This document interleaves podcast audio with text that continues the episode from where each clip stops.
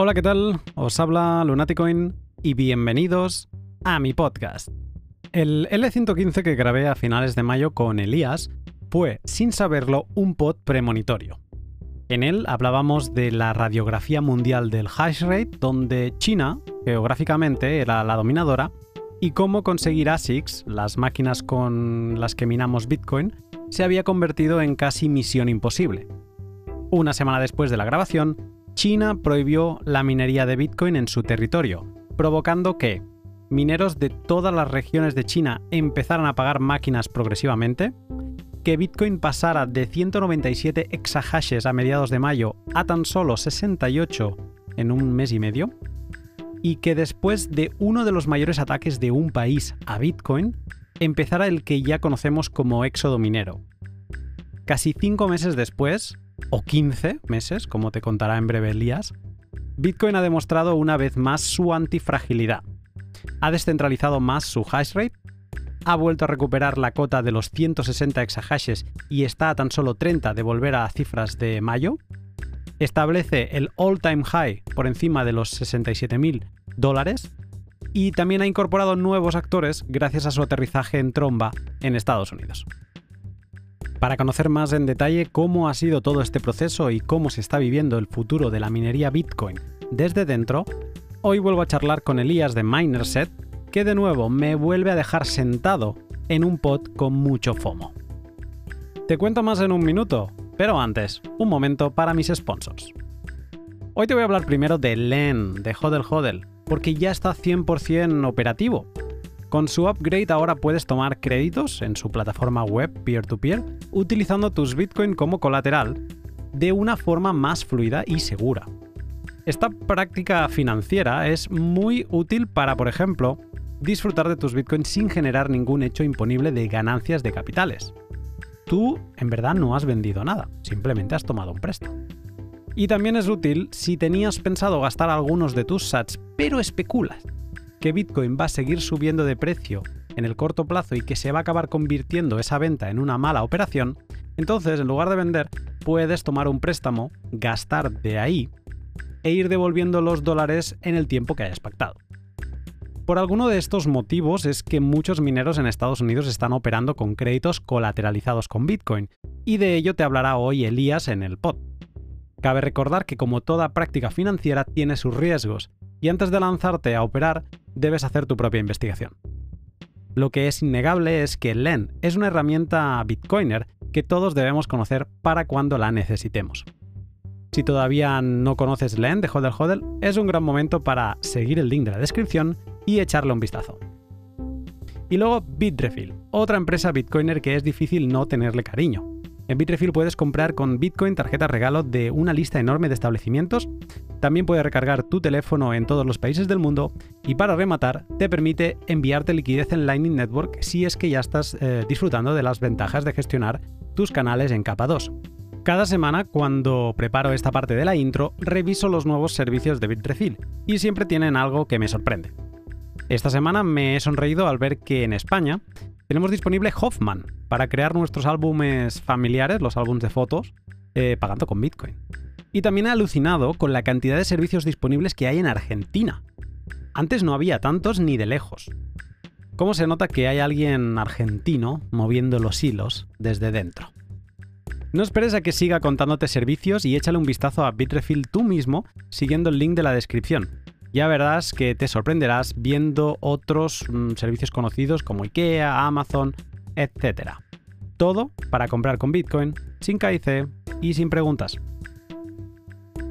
Elías no necesita presentación ni tampoco quiero demorar el espectáculo que nos regala en el pod.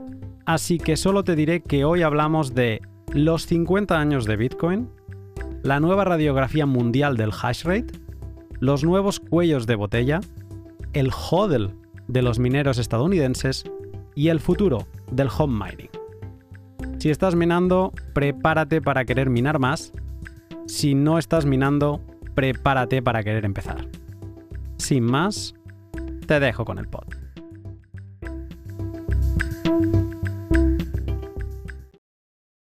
Buenos días, Elías. Buenos días, Luna, ¿cómo estás? Yo muy bien, ¿tú qué tal? Pues aquí en Baja California, pasando unos días de calor en el desierto, pero bien. Lo pensaba ahora. Eh, ¿Cuándo fue que hablamos? Eh, mm, fue antes de verano, pero ahora, porque luego también viniste una vez a un directo un rato, pero el pod como tal eh, fue como por mayo, por ahí más o menos, ¿no? No tengo la fecha en la cabeza, pero creo que fue, sí, estaba yo en España, fue en marzo o abril. Porque mentalmente estamos a octubre, o sea, han pasado cinco meses, pero no sé, me da una sensación como como si hubiera pasado mucho más. O sea, en toda la acción a nivel minería, eh, todos los movimientos que hemos estado viendo desde que grabamos el pod, que fue justo una semana antes del éxodo minero, esto parece como que haya pasado una eternidad. Es que en el mundo cripto decimos en la industria que un año en Bitcoin equivale a 10 años en la vida real. Eh, y por eso, antes de nada, me gustaría que nos felicitáramos todos por las bodas de oro, por el aniversario de los 50 años del Bitcoin, que yo creo que es un hecho que va, a, ir, va, a, ir, va a ir subiendo en los próximos años. ¿50? Sí, llevamos 50 años de historia económica del Bitcoin. 2009, eh, 50 años, ¿cómo va eso? Bueno, pues si hacemos una pequeña regla mnemotécnica y vemos realmente lo que son los ciclos económicos de las empresas que cotizan en bolsa, eh, una bolsa de valores suele abrir desde las 9 de la mañana hasta las 5 de la tarde, de lunes a viernes y no incluye festivos, con lo cual al final del año hay unos 200 y pico días al año que son realmente eh, productivos, de los cuales solo 8 horas al día computan. El Bitcoin funciona, está trabajando 24-7-365. Si lo multiplicas por los años que llevamos desde el 2009, hemos superado, yo creo que hemos superado con creces los 50 años de historia en lo que es materia de ciclos económicos. A ver, eh, te, casi te compro la idea porque realmente se, siente así. Cuando estás en esta, en esta escena, eh, empiezas a dormir, empiezas a sentirte conectado con gente de todo el mundo. Eh, los amigos venezolanos, argentinos, para los que estamos en Europa, se vuelven ya tus hermanos y, entonces es como que te, vuelves global y sí que es verdad que la intensidad que sientes, eh, bien, bien te podría comprar lo que acabas de decir.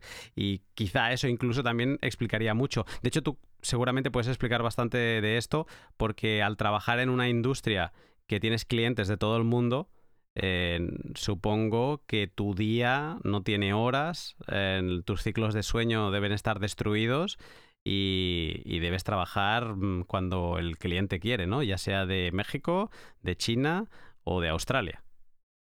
Sí, es así. Eh, para lo bueno y para lo malo, eh, estamos produciendo todos los días. Todos los días cerramos operaciones, sea sábado, domingo. Sí que a veces tratamos de, ignorar un poco al mercado eh, los, los, fines de semana, los, sobre todo los domingos, pero los sábados sigue siendo día de trabajo. Al final eh, te levantas por la mañana, depende del país en donde esté, tengo que estar eh, sincronizando con el horario asiático, europeo y americano. Y, en cada mercado tienes a tus clientes eh, que te demandan, pues, o son mercados de compra son mercados de venta. Entonces, digamos que tienes una agenda y tu agenda es tener día a día eh, unos compromisos y, al final, pues, si decides ignorarlos, pues no, no avanzas, ¿no? Como, como, proyecto, como empresa y, estamos todos como conectados en una matrix online que el Internet es realmente lo que nos ha llevado, lo que nos, nos garantiza poder estar conectados y al final, pues, eh, cada día surgen cosas que, y noticias y, y, esas noticias afectan al mercado y suceden en todos los mercados a la vez. Un día sale Vladimir Putin ¿no? hablando de que, pues, que las criptomonedas pueden ser aceptadas como medio de pago. Eh, al siguiente día sale López Obrador, ¿no? el presidente de México, diciendo que, que, no. Al siguiente día sale otro diciendo que la Fed, que, oye, que, que mira, mira lo cripto con buenos ojos y que las ETFs pueden ser posibles. Y de repente tienes un montón de, de indicadores que son bullies y el mercado se va arriba. Y creo que hace unos meses hablamos cuando, cuando el Bitcoin estaba en una corrección que la gente estaba nerviosa, estaban 29, estaban 30, eh, y ahora estamos otra vez en 60 y, no ha pasado nada. Y, la gente no tiene que asustarse cuando hay una corrección, no tienen que hacer panic selling, Y, no tiene que venirse arriba cuando el Bitcoin está en, máximos históricos, como vamos a acercarnos ya a estas fechas, y, comprar como locos por, porque tienen un gran FOMO. Yo creo que hay que, no, no, quiero dar consejo financiero, pero creo que hay que, hay que medir el mercado, hay que ver los tiempos. Yo me dedico a, a, distribuir máquinas. Cada vez vendemos menos y aportamos más máquinas a proyectos, que es una cosa que te quería comentar. Eh, Minerset nace como una empresa que distribuye y vende máquinas y ahora mismo es una empresa que invierte. Invierte en granjas de minería en Estados Unidos, pero no, no pagamos en dólares, pagamos con ASICs. Entonces, muchos de nuestros clientes, que eran granjas de minería, hemos decidido cambiar el modelo de negocio, hemos hecho grandes inversiones que nos han ido muy bien y esas máquinas las estamos incorporando a eh, las infraestructuras que ellos están construyendo y nos, nos llevamos pues un porcentaje. Eh, del equity. El juego que está creándose ahora mismo en Estados Unidos es, es básicamente un juego de, Nasdaq, de equity, de empresas que se están creando, grandes monstruos. Y como continuamos en el anterior post, eh, podcast, digamos que el exilio, el exodus continúa y eh, hay un gran ganador. Estados Unidos se ha convertido en el principal mercado mundial de minería de Bitcoin. Esto es un hecho que, están, las cifras están ahí. Eh, Cambridge eh, ha sacado unas, unas, cifras de Cambridge Data, ha sacado unas cifras de lo que fue la minería de Bitcoin pues, en el año 2017-18 hasta el 21 y vemos como China pasa de una dominancia del 75% a ahora prácticamente tener cero. Cero es un dato que yo me gustaría discutir porque yo sé de primera mano que hay, siguen, siguen habiendo granjas de minería en Estados Unidos, en, en China, eh, lo que pasa que ya no funcionan como granjas de minería de Bitcoin, sino que han hecho un filing para convertirse en data centers. Tienen una actividad marginal, pero eh, no la declaran, eh, obviamente. Tratan de, esconder su actividad, pues porque es un tema ilegal ahora mismo en China, han, baneado. Y esto nos ha venido muy bien, sobre todo a los que estamos en, mercados de Occidente, en mercados que pues, hay otro tipo de garantías jurídicas la batalla, que, el pulso que se estaba llevando entre Central Asia, Kazajstán, Rusia y Estados Unidos con Norteamérica y Canadá, pues ahora mismo lo ha ganado eh, Norteamérica, como nosotros pensábamos. Y si miras a las cifras, mira, Estados Unidos representa el 35% del, del, del, Global Hash Rate y Canadá el 10%, eso es un 45%, mientras que Kazajstán con un 18% y Rusia con un 11% apenas llegan al 30%. ¿no? Eh, yo creo que cada vez más eh, Estados Unidos va a seguir creciendo en esta, en esta línea por dos motivos. ¿no? el principal motivo, que es a lo que yo me dedico, es a ver cómo se están construyendo cada vez más eh, vamos, granjas de minería destinadas a, la función de, Bitcoin mining que parten de la infraestructura de energías renovables. Con lo cual, Bitcoin se está consolidando con un gran productor neto de energía mundial a nivel, mundial de energías renovables. Eh, en Estados Unidos yo estoy trabajando en tres proyectos donde soy inversor, donde tengo unas participaciones. Una es en, la, Niagara Falls, en el estado de Nueva York. Ahí tenemos eh, una planta de energía eh, hidroeléctrica. Tenemos otra en Atlanta, en el estado de Georgia. estamos haciendo un, creando una, una, granja de minería de 500 megavatios de energía nuclear y en West Texas tenemos un proyecto ahora mismo de un mix, un pool mix de, de, energía solar y, viento, wind and solar. Eh, todo esto realmente mucha gente critica que bueno pues que el Bitcoin le está robando la energía renovable a la sociedad es, es totalmente falso. Gracias al Bitcoin y esto te lo dicen los, estas empresas que se dedican a construir estos parques eólicos solares y que, tienen eh, o las centrales hidroeléctricas o, mismamente la nuclear, que dicen que el Bitcoin, como es un gran pagador, porque realmente estás trabajando, estás consumiendo, demandando energía 24/7, llega a amortizar estas infraestructuras mucho antes en el tiempo y estas empresas se pueden permitir escalar esas, esas, estas instalaciones para generar mucho más, eh, mucha más energía renovable. Con lo cual, el Bitcoin realmente es un booster al mercado de las energías renovables a nivel mundial y el study case es lo que está pasando en Estados Unidos. Como en cinco meses le hemos dado la vuelta al mercado, cosa que en, otros sectores tardaríamos una década y hemos reestructurado el mercado mundial de, las criptomonedas, de la minería. En solo cinco meses de China, de mayo que se produjo el, gran cierre a la, minería, a hoy, octubre del 2021, es el gran trasvase, el gran éxodo de la creación de, la mayor creación de riqueza de la historia, que es la, creación de la energía y del Bitcoin como, como, medio de pago, como valor de, reserva, o sea, como valor de reserva. Y, y al final, pues vemos que estamos construyendo un, futuro y que poco a poco pues, va, va, ganando forma y esto se está transformando en empresas que se están apuntando al Nasdaq. Ahora mismo creo que hay alrededor de 7, 8 empresas que cotizan en el Nasdaq en Estados Unidos, que tienen una valoración de mercado de 2, 3, hasta 4 billones de dólares con una capacidad desplegada de 200 megavatios. de eh, mineros estamos hablando, ¿eh? Sí, de 200 megavatios en, mining. O sea, estamos hablando de que cada megavatio son 300 máquinas. Eh, digamos que 200 megavatios, pues 3 por 2, 6 son 60.000 máquinas, ¿no? Eh, produciendo en, una de estas granjas.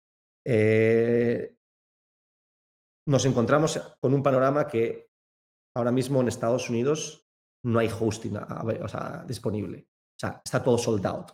Nosotros ahora mismo no podemos vender todas las máquinas que queremos. Nos, seguimos vendiendo unas, unas 4.000 máquinas al mes, pero no podemos escalar mucho más porque hay un cuello de botella.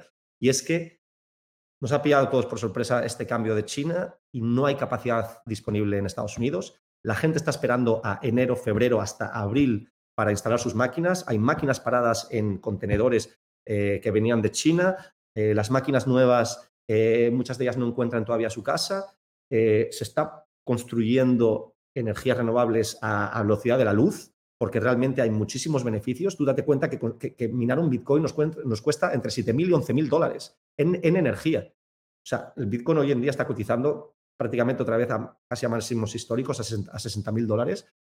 los beneficios son enormes para la minería, con lo cual se pueden permitir el CAPEX de gastarnos en una granja de minería de 100 megavatios, gastarnos ahora mismo en el proyecto West tenemos son 39 millones de dólares en construir 100 megavatios, ¿vale? Y luego el, el coste de la energía, estamos hablando que son entre 2.5 y 3 céntimos de dólar. O sea, si lo comparamos con, las, con la energía que cuesta ahora mismo en España, que es una locura, Estamos hablando de que en España se estaba vendiendo el megavatio a 240 euros, creo que, tocó pico histórico 240 euros, no sé, corrígeme porque, no sé, en Estados Unidos estamos hablando de 25 dólares, o sea, 20 euros, 10 veces menos.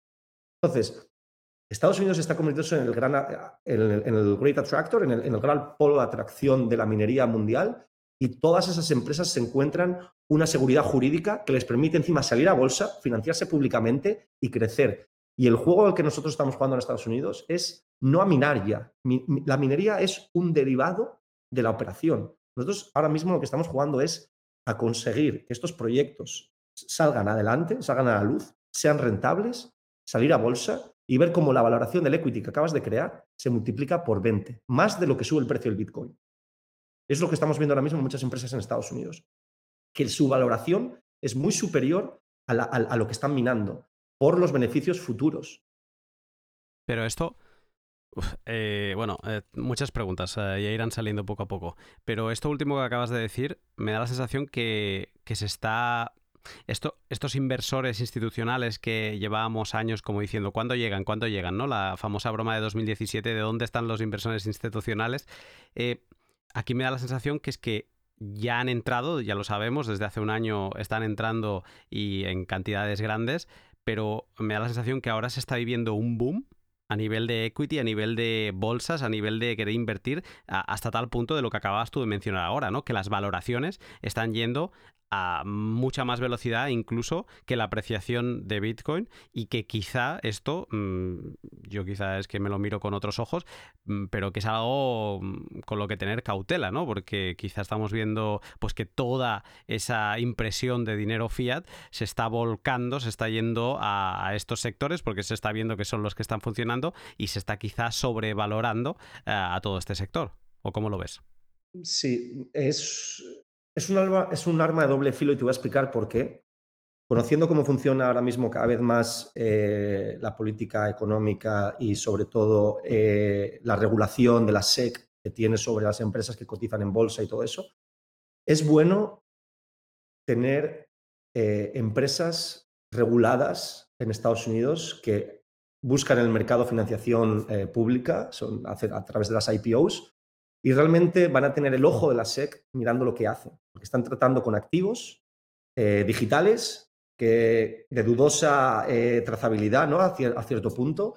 Entonces, estas empresas realmente lo que buscan es mi gran rentabilidad no es sacar los bitcoins y no declararlos, es generar cada vez mayores bitcoins en, los books, en, los, libros de contabilidad, para que sus accionistas vean la gran rentabilidad que tiene y la gente acuda a comprar acciones y se revaloricen en el mercado. ¿no? Entonces, por un lado, digo al grado doble filo porque esto es bueno y es malo. Es bueno porque cuantas más empresas, yo ahora mismo conozco alrededor de 20 empresas que están haciendo eh, todo el filing para una IPO. Eh, posiblemente en los próximos 6 a 12 meses van a salir otras 20 empresas a, bolsa en Estados Unidos dedicadas a, a crypto mining o a, tecnologías de, del blockchain, en este caso. Y eh, eso, cuando, cuando algo entra en capas tan profundas del mercado como es Nasdaq, cuando algo es too big to fail, o sea, vamos a ver cómo se va a forzar una, una, regulación masiva en Estados Unidos que va a contaminar al resto del mundo.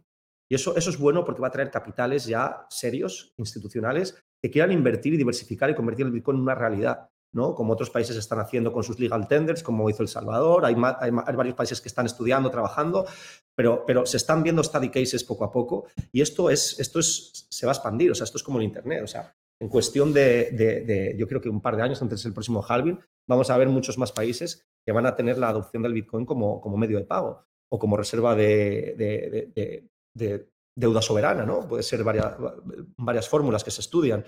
Eh, pero por otro lado, puede que estemos creando una burbuja demasiado rápido. Y eso no es bueno. a mí me gusta ver el Bitcoin en all-time high, aquí no le gusta, pero no me gusta que, no me gusta que suban una semana un 25% porque el mercado va consolidando posiciones a medida que va cerrando otras. Si tú de repente no hay operaciones cerradas a ciertos puntos de rentabilidad ¿no? de, esos inversores y de repente tienes operaciones abiertas con un 40% de rentabilidad de, haber entrado en el mercado del Bitcoin, por ejemplo, en, 40.000, y de repente en cualquier momento van a hacer un cash out porque van a ver que el mercado está demasiado caliente. Y eso es lo que tumba el mercado otro, otro, otro 40 o 50% abajo y volvemos otra vez a un bearish market. Entonces, esta, volatilidad que hay en el mercado, que creo que hablamos en el anterior eh, capítulo, fue precisamente por los cuellos de botella que son las licencias de los exchanges. O sea, pero convirtiendo el Bitcoin en legal tender en ciertos países, como ahora en El Salvador, se están creando un montón de, licencias para exchanges ahí. Con lo cual, yo conozco unos de mis socios eh, de Houston, que son de la, antigua Enron, están, están montando ahí un, un exchanger y, más empresas, con lo cual, cuantos más exchanger tengamos eh, con capacidad para transformar fiat a cripto, cripto a fiat, o sea, esa entrada-salida de capitales, eh, mucha menor volatilidad vamos a tener en el mercado. Entonces, la volatilidad es simplemente por el cuello botella que tenemos de que ahora mismo tú metes en Binance un par de miles de bitcoins y tumbas el bitcoin un 10%. esto, esto es así. Si quieres, lo, si quieres lo tumbas y al final, pues estamos un poco cogidos, ¿no? Por, por, con perdón, por ciertas partes, por, por, ciertas ballenas que, especulan con nosotros, ¿no? Entonces, eh, ¿hacia dónde vamos? Es hacia la descentralización. Eh, China, el, hecho de que China eh, se haya, se, haya desregulado, ¿no? De, alguna manera se haya prohibido el, la, tanto la minería como hasta el punto de vista de que, de que Bitmain ya no puede vender máquinas tampoco a sus inversores chinos y esos inversores chinos tienen que o, salirse del mercado a hacer un cash out o venirse a Estados Unidos. O sea, no les queda otra. Todo eso, pues, lo vemos en el mercado de, con, con, pues, con una seguridad de que, de que el mal que pasó hace cuatro o cinco meses ahora mismo se ha convertido realmente en un, beneficio social para la comunidad de Bitcoin, porque al final cuanto más descentralizado, cuanto más está esto eh, desregulado eh, a nivel a nivel de unos pocos, realmente nos va a ayudar a, todos los que estamos en, este sector a, ver que, no, va, no, va, a ser fácil manipulable, ¿no? Hemos pasado de eso, ¿no? De, números de hash rate del 70% en China a de golpe a despiezar ese hash rate que se subdivida entre Rusia, Kazajstán, principalmente Estados Unidos y luego otros países. Y aunque se ha reconcentrado en gran parte en Estados Unidos, hasta, hasta ahora lo que tú venías diciendo antes es que sí, es verdad, hemos tenido, hemos ganado en descentralización que tenemos un polo que ahora se llama Estados Unidos y antes era China, pero sí que ese, ese hash rate chino lo hemos despiezado en diferentes zonas. Tengo curiosidad en saber eh, qué ha pasado con las empresas mineras chinas. O sea, ¿qué han hecho? ¿Cómo lo has visto tú? ¿Han desmontado empresa? O sea, ¿se han deslocalizado y se han ido a China? ¿O ha habido gente que ha dicho, no, no, mira, hasta aquí yo vendo todo, em, todas mis máquinas las vendo a alguien tipo Marathon o Riot en Estados Unidos y que las trabajen desde allí y yo me pongo a otra cosa. ¿Cómo ha ido este éxodo? O sea, mm, porque yo lo que veo es que las, los mineros estadounidenses están creciendo mucho, pero no me ha acabado de aclarar si ha habido movimiento de mineros chinos que se, se estén instaurando en Estados Unidos ahora mismo. Pues mira, esto hubo varias estrategias. Entonces, digamos, la estrategia del cash out es la que ha pasado le ha pasado a pequeñas granjas, que realmente no tenían ni los medios, ni los contactos, ni las ganas de, salir a buscarse una, pues una alternativa a China y han estado pues diciendo, bueno, voy a esperar porque esto quizás sea temporal y eh, han acabado vendiendo sus máquinas a precios ridículos. Eh, nosotros les hemos, estado, comprando máquinas a 4.000, 5.000 dólares ¿no? en, en, por, el panic selling que tenían y ahora las, hemos estado vendiendo a 9.000, 10.000 dólares. ¿no? Al final, al fin, a, precios de mercado. Entonces, al final nos ha beneficiado un poco eh, esas pequeñas. luego ha habido otras pues, que se han estado ahí viendo hacia, hacia dónde iban, dónde era su market research, ¿no? su due diligence en, el, en el Central Asia o, o, Norteamérica. Y muchas de ellas se han encontrado con, con, un problema de confianza en, en, Kazajstán. Sí que es verdad que, que la seriedad del mercado, yo indiferentemente ¿no? de, de, la gente, o sea, la seriedad política no es la misma de un país que, pues, que de repente eh, dice, sí, sí, venir, aquí todos los mineros de China y de repente a, las, a los tres meses quiere poner un impuesto a la minería. ¿no? Entonces eso pues se ve con recelo, ¿no? Porque si hoy te pones este impuesto, mañana te van a poner otro y pasa otro. Entonces esa gente dice, ojo, me voy a Estados Unidos, tengo seguridad jurídica, eh, puedo escalar y ahí es donde han ido las grandes empresas, las grandes empresas de minería, que ya algunas ya cotizaban en, bolsa, como es Bit Digital. Eh, nosotros a Bit Digital le hemos vendido 30 eh, megavatios en, una de nuestras granjas de, Nueva York, de, la zona de Niagara Falls. Eh, estas empresas han estado como locas negociando, pero se convirtió en un seller's market. O sea, los hosting farms se convirtieron en, eh, un mercado de, sellers market porque no había, no había capacidad para, para albergar todas las máquinas de China de golpe.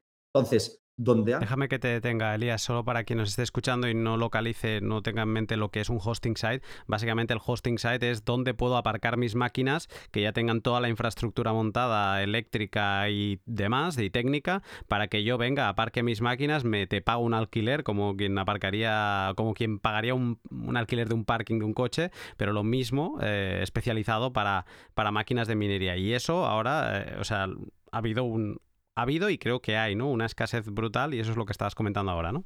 Sí, básicamente digamos que cuando hablas de granjas de minería, de mining farms, tenemos tres vertientes, ¿no? Fáciles de entender. Una es el self-mining, es decir, yo soy un inversor, monto la fábrica, me compro mis máquinas y todos los Bitcoin que mino me los quedo. El segundo modelo es el de hosting. Yo monto la infraestructura eh, y vendo un coste de hosting, que es como un hotel. Tú pones tus máquinas, yo te hago el mantenimiento, te, te las arreglo si es necesario y te cobro un porcentaje, o sea, no te cobro, perdón, te, cargo un, eh, un precio fijado por, por el coste all-in, que se llama, ¿no? Que pueden ser 5 o 6 céntimos de, dólar por kilovatio hora, eh, all-in para una máquina de estas que vienen siendo unos pocos, par de 100 dólares, 100, 100, 200 dólares por máquina que consume 3, kilovatios a la, hora.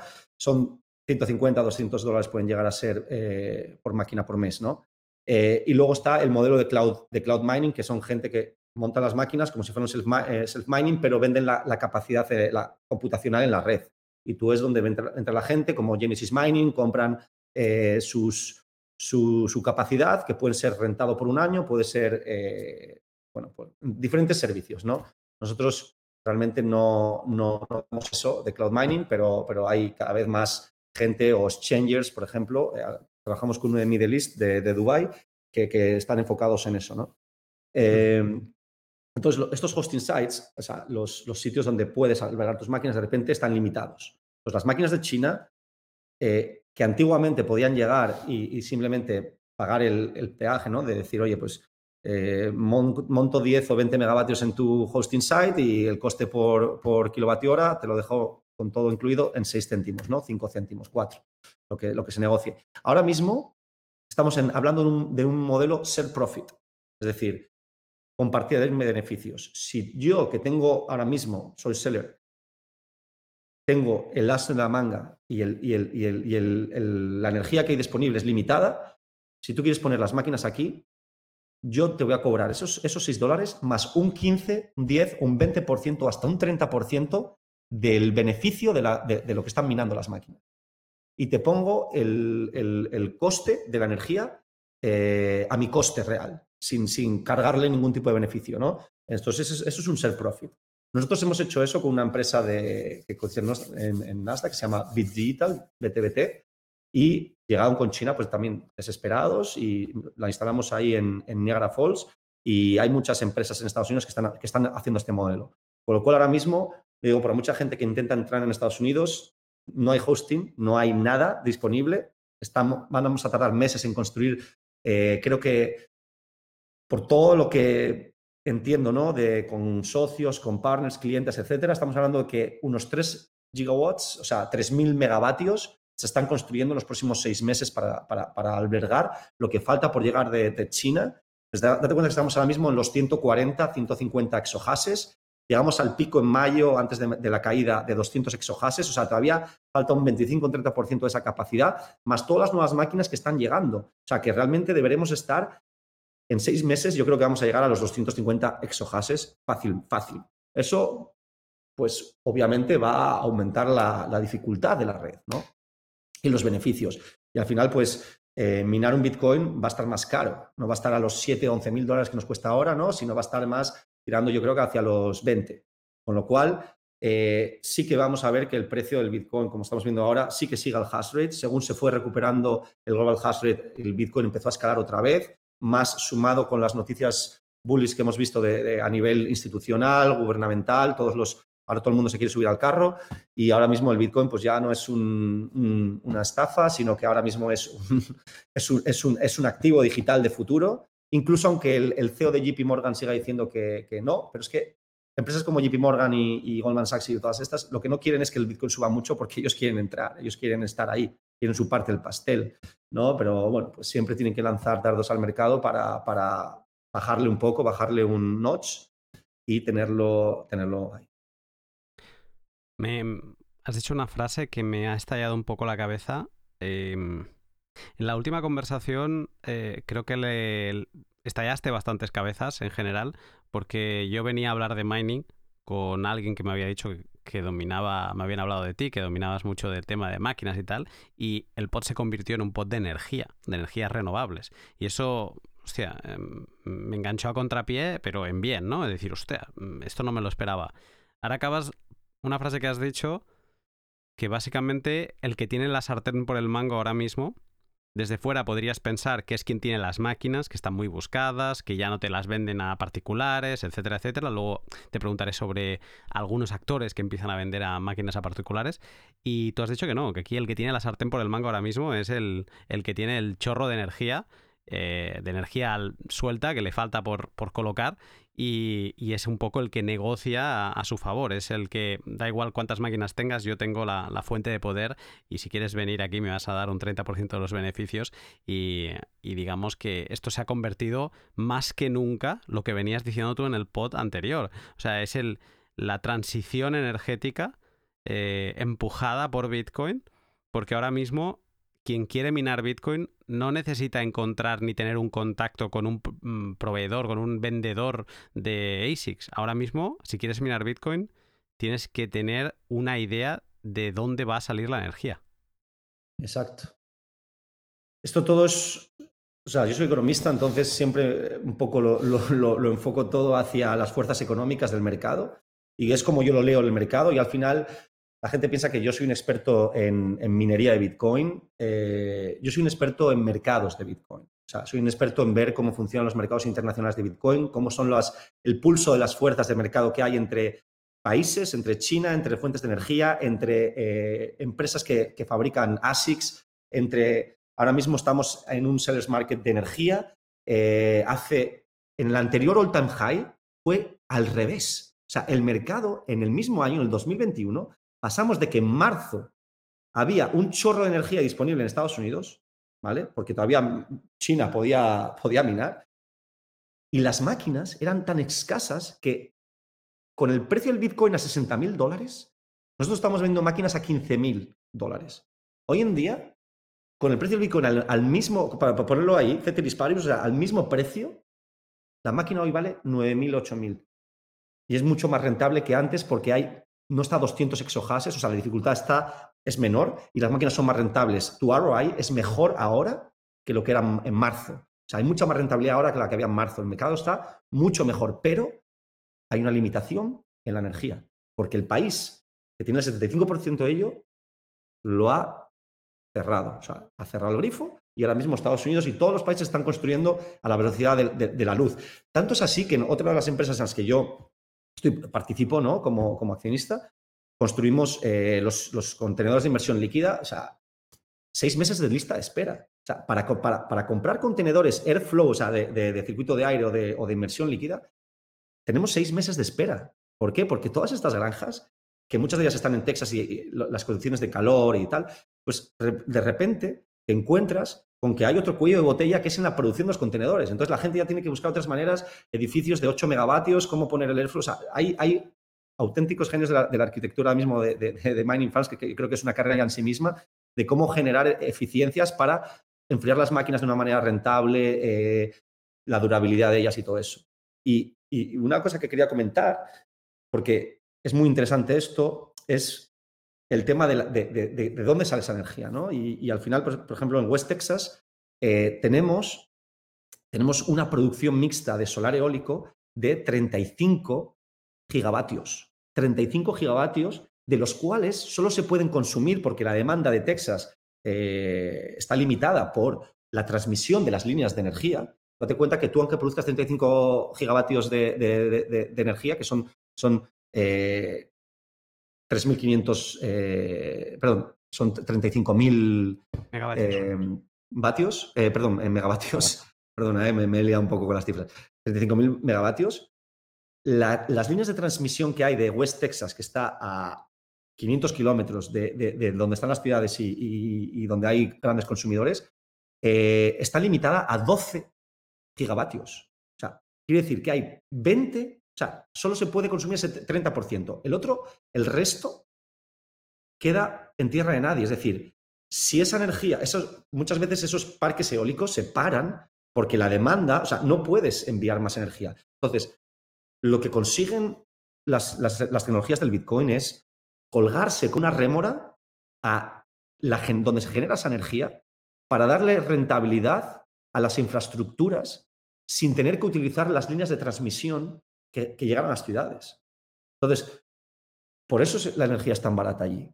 Y por eso, ahora mismo, construir es tan rápido, porque realmente esa energía ya está construida. Lo que hay que es que simplemente construir las infraestructuras para albergar las máquinas, para poner los racks. Y eso nos lleva de tres a seis meses y sobre todo porque ahora mismo no puedes poner contenedores, que antes eran lo más rápido. Entonces, todo eso, este cuello de botella, lo que genera es las fuerzas de mercado de los buyers y los sellers y al final determina todos estos precios. El precio de las máquinas no ha subido tanto, ha subido, pero no ha subido tanto como debería. Pero lo que sí es que ha subido ha sido el coste de, eh, los, no, el coste de la energía, sino el coste del hosting site. Que al final, más que cobrarte más, que algunos te lo cobran de 7, 8, hasta 9 céntimos he visto, de dólar por kilovatio hora, que es, es exagerado para Estados Unidos, te están cobrando un share profit. Dice, yo pongo la energía, yo pongo la infraestructura, yo he hecho una inversión aquí de X millones de dólares en infraestructuras, tú pones las máquinas, que has hecho tus millones de, dólares de inversión en, máquinas, pero si tus máquinas no están conectadas en mis granjas, no valen nada, son un, son un. O sea, lo que vale una máquina es lo que produce. Y lo que produce necesita energía, necesita estar conectada, necesita estar vigilada por un equipo de profesionales que tampoco hay en Estados Unidos. O sea, otro problema que tenemos ahora mismo es que expertos, expertos que controlen ¿no? lo que es la, tecnología de estas máquinas y sepan arreglarlas, sepan optimizarlas, sepan hacerles el overclocking, ¿no? o simplemente tener lo que es el management ¿no? del site eh, a, tiempo, o sea, en, forma y tiempo, pues no hay, no hay gente disponible. Y tenemos a Bitmain eh, haciendo cursos cada mes y formando gente en Estados Unidos, porque necesita, Bitmain necesita formar a esa gente para que esa gente pueda irse a trabajar a estas nuevas granjas y poder ellos vender más máquinas. Entonces, todo atiende a, una, a un monopolio dirigido por, por, este fabricante. ¿no? Nosotros en, el, en, la, en, la, planta nuclear que, con la que hemos, tenemos un acuerdo con una de las empresas con las que estoy participando, se llama Block, Quarry, eh, tenemos un contrato de un gigavatio, o sea, mil megavatios, para los próximos cinco años, de los cuales ahora mismo se están construyendo 200 megavatios y hay una idea de, construir por lo menos hasta 500. Hemos firmado el contrato de First Refusal, que quiere decir que toda energía que creamos, o sea, todas las infraestructuras que creamos, las tiene que absorber Bitmain para sus inversores, para sus eh, empresas, sus inversores de, China que se están mudando a Estados Unidos. A Estados Unidos. Entonces, Bitmain ha estado, nosotros estamos en una, hemos estado en la feria, sponsorizando la feria de Bitmain de, de septiembre en, en, Miami y ahora me voy a Dubai el 8 al 10 de noviembre a, otra feria que también organiza Bitmain y que también sponsorizamos, porque realmente Bitmain ahora mismo lo que tiene es que coordinar estas acciones de entre inversores, sus, porque tiene inversores en, en, China, inversores en Middle East, pero toda esa gente tiene que montar esas máquinas en algún sitio. Y en Estados Unidos ha estado creando un mapa de energía y cerrando acuerdos donde Bitmain te va a comprar como productor toda la, toda la energía que vas a producir para sus otros inversores que les sigan comprando máquinas. Entonces, todo esto está eh, estructurado de tal manera que es todo un, un, abanico que se va abriendo desde la base, desde la fabricación de las máquinas hasta las fuentes de energía, ¿no? Y luego los inversores son los que llegan cuando está disponible, porque si no tienes ni energía ni las máquinas disponibles, obviamente los inversores no pueden entrar. Me, es que pasan muchas cosas por mi cabeza. Es una pasada esto que me estás contando. Y lo que me da la sensación es, desde el lado de la energía, desde el lado de los containers, lo que está sucediendo aquí es que Bitcoin está poniendo al límite diferentes sectores y está optimizando la producción de diferentes recursos que necesita eh, esta industria, la minera, para acabar de funcionar. Pero la principal, eh, lo que tú decías ahora, de un ASIC muy bonito, pero si no puedes conectarlo es un pisapapeles. O sea, la principal ahora mismo ya no es eh, que no haya máquinas, que las hay y en muchos sitios están paradas, sino es dónde narices las enchufas. Y, todo esto, te lanzo, o sea, tengo dos, dos preguntas que me gustaría que, que me respondieras. Una es, ¿y no están optando la gente viendo que han saturado el mercado americano, no está optando ya por tirar para otros países. Y no hablo de Kazajstán, que era como la solución evidente por cercanía y que, por cierto, ya eh, lo mencionabas tú antes de que ya se habla de un impuesto a los mineros porque básicamente se están quedando sin electricidad en el país, eh, han entrado y, ya se, están como arrepintiendo de que hayan venido los mineros porque es un país con una infraestructura pues deficiente, no, nada comparado con Estados Unidos o con China. Eh, no hay otro otro destino? Entiendo, más allá de Canadá, ¿eh? o sea, de Norteamérica, ¿no hay otro destino que se haya puesto de cara eh, más allá de, la parte norteamericana? Más bien hacia Latinoamérica. Estamos hablando de que El Salvador va a generar eh, bastante energía geotérmica de, proveniente de los volcanes y son unos experimentos que, está haciendo el país. ¿Es real esto de lo de los volcanes? Porque a veces, como Nayib es como es, a veces parece que, salga a hacer un show off, a, como a lucirse, tenemos volcanes y enseñamos una planta, pero eh, tú que estás en el sector, ¿esto es real? ¿Se, está moviendo como tal enfocado a la minería? Se está moviendo y hay cosas que no puedo, porque tengo NDAs firmados y no puedo hablar, no sé hasta qué punto me puedo, me puedo comprometer, ¿no? Pero básicamente te puedo decir, por ejemplo, en El Salvador, la iniciativa pública, o sea, el, partido, o sea, el, gobierno de la nación, pues tiene sus ojos puestos en un proyecto muy interesante de minería que puede poco revolucionar ¿no? lo que viene siendo el mercado de bonos soberanos a través de la minería como em, una manera de garantizar el pago de las deudas soberanas a futuros. Y esto es, esto es un game changer total. Va a ser un experimento muy bonito. Nosotros estamos, somos, estamos ahí eh, trabajando con ello pero no puedo decir más, la verdad no, me quiero, no, no sé si debería haber dicho esto, pero es un proyecto muy interesante y creo que si esto funciona lo vamos a ver repetido y creo que en un futuro podemos ver en economías occidentales cómo la economía del bienestar, su sistema de pensiones puede estar garantizado a través de la minería de Bitcoin, porque es el único activo que te va a dar las garantías por su teoría de la escasez Hablamos la última vez, creo que, de cómo se genera el, precio, ¿no? De los precios de mercado, por las teorías de valor, la utilidad, la escasez, la, bueno, son varias teorías. La teoría de la escasez, al final del Bitcoin, cómo está configurado su algoritmo, eh, cómo genera una política monetaria eh, restrictiva, cada vez hay menos y menos y menos en cada halving, y cada vez la opción es mayor, esto empuja el precio del mercado hacia arriba. Si nosotros tenemos un gobierno, ¿no? digamos un gobierno, vamos no vamos a decir de dónde, cualquier gobierno, digamos España, ¿vale? Tenemos un gobierno en España que, se, que decide, en vez de cobrar a, los, a, la gente, ¿no? Estas, estas, las eléctricas ahora mismo cobrando precios ridículos ¿no? por energía, que, que, es, que es, simplemente, eh, vamos, es, simplemente vergonzoso ¿no? Que, que, la gente tenga que pagar tres veces el precio de la luz.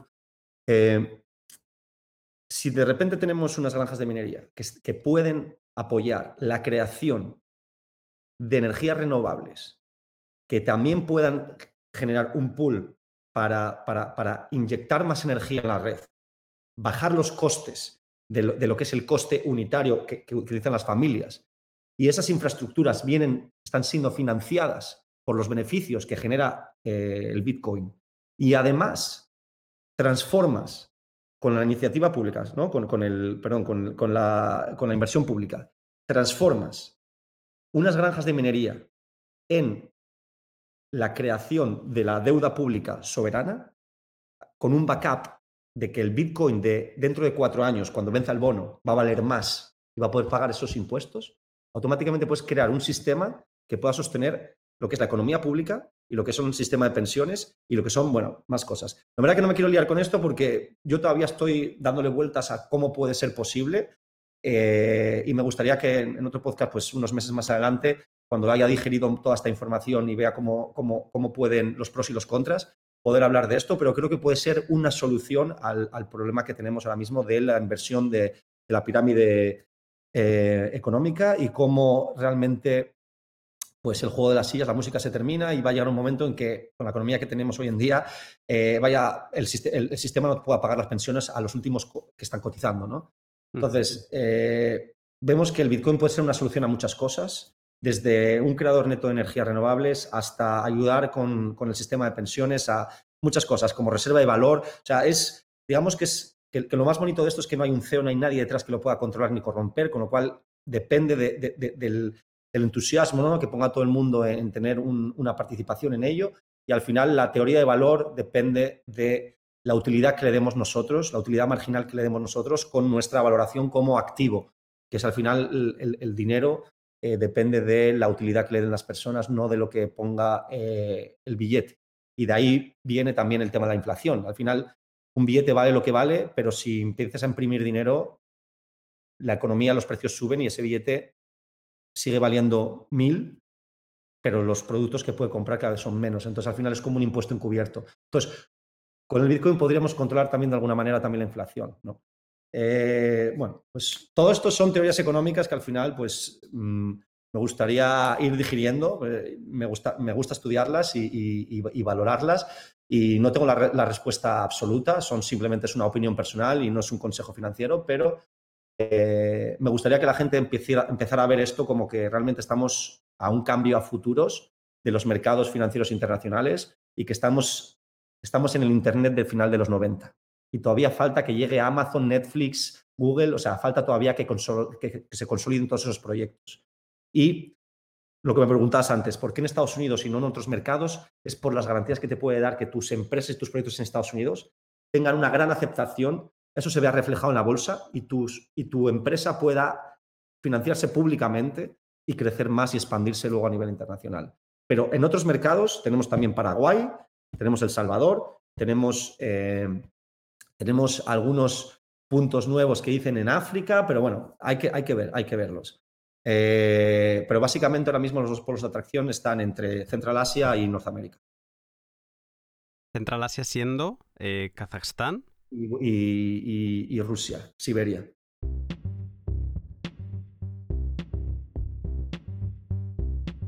Te interrumpo un momento este pod fascinante con Elías para hablarte de mis otros dos sponsors. Bitbox 2 es la wallet física de la empresa suiza Shift Crypto. Cuando empiezas en Bitcoin es eh, comprensible que empieces con una software wallet como Moon o Blue, pero llega un momento en que te has de plantear subir de nivel la seguridad de tus bitcoins con un dispositivo específicamente diseñado para ello. Bitbox 2 es el dispositivo que recomiendo a amigos y familiares, y seguiré haciéndolo aunque dejen de sponsorizarme algún día, porque es muy fácil de utilizar. No requiere conocimientos previos más allá de los comunes como instalar un programa y operar con un ordenador. Su software también está traducido al español y es un dispositivo con el que puedes crecer dentro de Bitcoin con funcionalidades avanzadas como las multifirmas o la creación de semillas a mano, que harán que sea una compra para años. Si te estás planteando subir de nivel la seguridad de tus Bitcoin, échale un vistazo a Bitbox 2 siguiendo el link de la descripción y recuerda que utilizando el código Lunaticoin tendrás un descuento del 5% en tus dispositivos. Y luego también Hodel Hodel, la plataforma web peer-to-peer -peer en la que podrás comprar y vender Bitcoin de otros particulares, con total seguridad y sin miedo de que se vayan sin que tú recibas tus satoshis. Lo único que tienes que hacer, eso sí, es seguir los pasos que la plataforma te va marcando. Es donde compro Bitcoin y donde alguna vez también he vendido algo, porque es muy práctico, no tengo que dar explicaciones, voy, pongo mi oferta tanto de compra como de venta y cuando alguien la acepta, ya fijo el precio al que voy a recibir los sats o al que los voy a vender. Aunque luego el proceso se demore 24 o 48 horas porque no sé quién tiene que ir al banco, porque no sé cuántos. Todo es, se fija en el momento de aceptar la operación y entonces es muy práctico. Además puedes recibir notificaciones en Telegram. Si no conoces Hodel Hodel, eh, sigue el link de la descripción y recuerda que si te registras utilizando el código Lunaticoin tendrás un descuento en comisiones para siempre. También Hodel Hodel ha recibido una nueva ronda de financiación y están creciendo. Eh, quieren seguir mejorando todos sus servicios, tanto el de LEN como el del Exchange, y están buscando un desarrollador senior eh, experto en Ruby o Ruby on Rails, creo que también se, se puede decir. Si es algo que te puede interesar, no lo dudes, ponte en contacto conmigo, con Hodel Hodel, con quien sea, y ya haremos llegar el currículum para que puedas empezar a trabajar en una empresa Bitcoin.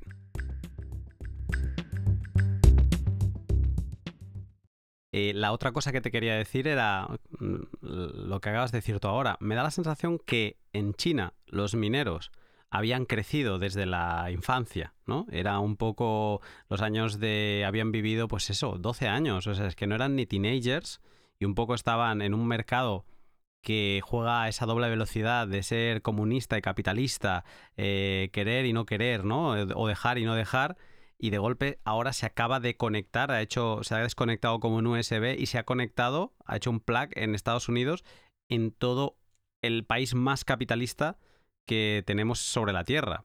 Y entonces esto ha escalado a una velocidad que alguno quizás se podría esperar, pero me da la sensación esta, ¿no? Como que de golpe se ha conectado y ha hecho una interconexión con la bolsa, con inversores institucionales, con esta mm, seguridad jurídica y digamos que las consecuencias las empezamos a ver ahora, pero aún faltarán meses para acabar de ver cómo cómo se acaba desarrollando esto. Incluso ahora pensaba, escuchando, que siempre se habla de estos ciclos de Bitcoin, de los halvings, que cada cuatro años eh, pues el precio va haciendo siempre los mismos movimientos. Eh, podría ser que rompiéramos esta tendencia que el segundo año del halving, después del halving, siempre suele ser un año de bear market, de caída desde el all time high, y podría ser que cambiáramos la regla, el ritmo, y que el año que viene, mm, no sé si tan parabólico, pero sí que no fuera un año tan malo como lo esperábamos, porque no deje de ser el año en que se hayan abierto las puertas a todo este tipo, este tipo de inversión y mm, no sé si el blanqueo definitivo de Bitcoin, pero sí el... Eh, hablabas antes de Putin, eh, quizá el año en que los diferentes estados del mundo empiecen a, querer tomar posiciones porque si no lo van a hacer el resto. Esto es como todo. El que golpea primero golpea dos veces y hay mucha gente que se va a quedar fuera de la fiesta eh, como no se deprisa. Y esto hablo por Europa. Europa tenemos, lamentablemente, tenemos unos gobiernos muy conservadores que Muy intervencionistas y muy de regulación. Está bien que el, está bien que el Estado yo, soy muy liberalista, eh, o sea, está bien que el Estado también tenga su, su, participación, o sea, hay, cosas que tiene que, tiene que, mantener, ¿no? Y, bueno, no quiero entrar en política, pero, pero me gustaría ver, o sea, me gustaría que, ciertos gobiernos europeos empiecen a considerar que el cambio, ¿no? Que, la política monetaria pues posiblemente no tenga que estar en manos de los gobiernos, sino que tenga que estar en manos del libre mercado y que ellos se dediquen a las políticas sociales, que se dediquen a redistribuir ciertas cosas como son los impuestos, la riqueza, etcétera, para, generar eh, un mayor estado de bienestar, pero que se olviden de las políticas monetarias, porque al final eh, creo que es algo que tiene que ser de libre mercado y al final se va a autorregular. ¿no? Esto es como le decía Adam Smith, la mano, la mano invisible de Adam Smith, que decía que al final, oye, eh, los mercados se autorregulan de una manera eficiente. Siempre, pues, hombre, siempre hay, se generan ciertos cambios, ciertas disrupciones, pero eh, es positivo que el dinero y la, política monetaria estén en manos de las, de las, personas de todo el mundo, sin importar, sin un CEO, o sea, sea gestionado por, no por una IA, no por una inteligencia artificial, sino por un algoritmo creado y consolidado con unas reglas de juego que, que ya son, son así y van a ser así hoy y dentro de 100 años. Y a partir de ahí construimos nuestra columna vertebral, nuestro esqueleto, y a partir de ahí vamos diversificando en otras políticas lo que queramos, pero con un eje común. Y sobre todo hablamos antes en privado del tema del nihilismo, hacia dónde nos dirigimos y todo esto.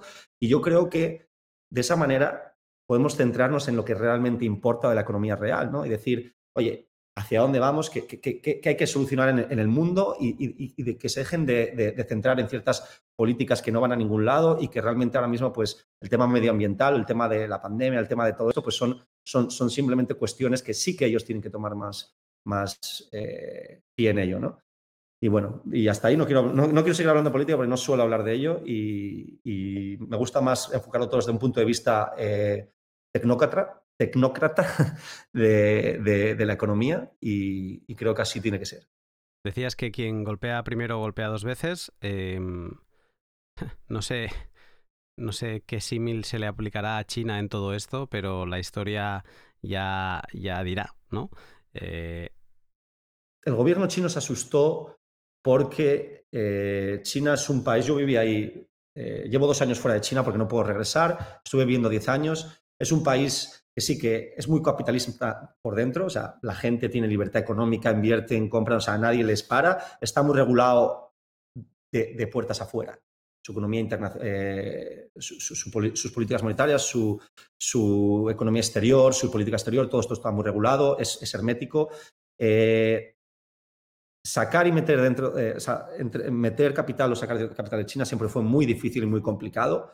Hong Kong era su puerta de, de entrada y de salida, básicamente y por eso también hubo los problemas que había que, con Hong Kong hace unos años, porque realmente es, el caballo de Troya de, China y, China lo quiere controlar a su caballo de Troya.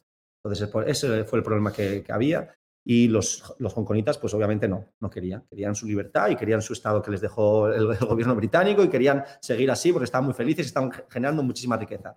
Pero China, pues, es un dragón muy grande, un dragón que despertó hace 20 años, ha sido el país, algo bueno tiene, es el país que más gente ha sacado de la pobreza en la historia. No hay ningún otro país en la historia de la, humanidad que haya sacado tanta gente, tantos millones, cientos de millones de gente de la pobreza en, solo 30 años. ¿no? Y eso es, eso es algo muy bueno que ha hecho China, con una economía, con una dictadura comunista, pero que poco a poco se fue convirtiendo, después de los 80, en algo más capitalista ¿no? a nivel interno. Entonces, sin entrar en política otra vez, lo que me quería referir es, el Bitcoin era una amenaza hacia ese régimen que quería controlar su política monetaria y ver cómo ciertas empresas en China habían generado auténticas fortunas, ¿no? auténticas fortunas en, valor de máquinas, en valor de, Bitcoin y que esos capitales entraban y se salían de China como querían.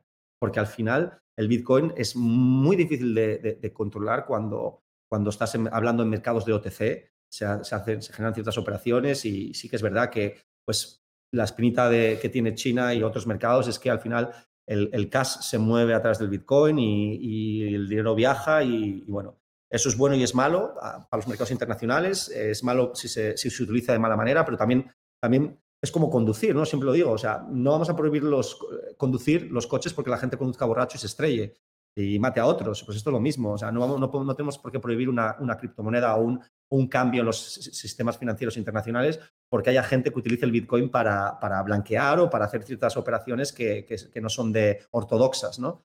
Eh, pero bueno, hasta ahí, hasta ahí puedo leer, ¿no? Veremos qué acaba diciendo la, historia de este, de este movimiento chino. Eh, me gustaría antes de cerrar comentar dos temas. Uno, sé que le tienes, tienes una opinión bastante crítica, que es sobre el, minado casero. Bueno, crítica, quizá hay, hay muchos que son románticos, ¿no? Creyendo que, todavía vamos a poder minar algo en casa y sé que tienes una opinión bastante clara sobre ello. Este me lo reservo para el final. Eh, sí que quería hablar de, una última cosa que se está viendo en Estados Unidos, eh, que empiezan a salir como muchas de estas empresas que se han puesto a minar eh, y que han absorbido gran parte de este hash rate chino están cotizadas y son públicas se van publicando trimestralmente sus números. Entonces, se puede saber cuánto Bitcoin están teniendo un balance, qué uso están haciendo de, él. Y entonces, ah, teniendo las cifras ya sobre la mesa del tercer trimestre, que se cerró, pues eso, a finales de, septiembre, se sabe que las grandes mineras chinas, hay estadounidenses, han acumulado 20.000 eh, bitcoins, ¿no? Pocos me parecen. Sí, pero que no sé cuánto sumaba en valor dólar, bueno, una, barbaridad, ¿no? Y, estas empresas serían pues Riot, Marathon, Bitfarms, Hat8, eh, Green, Greenwich, Argo y Hive.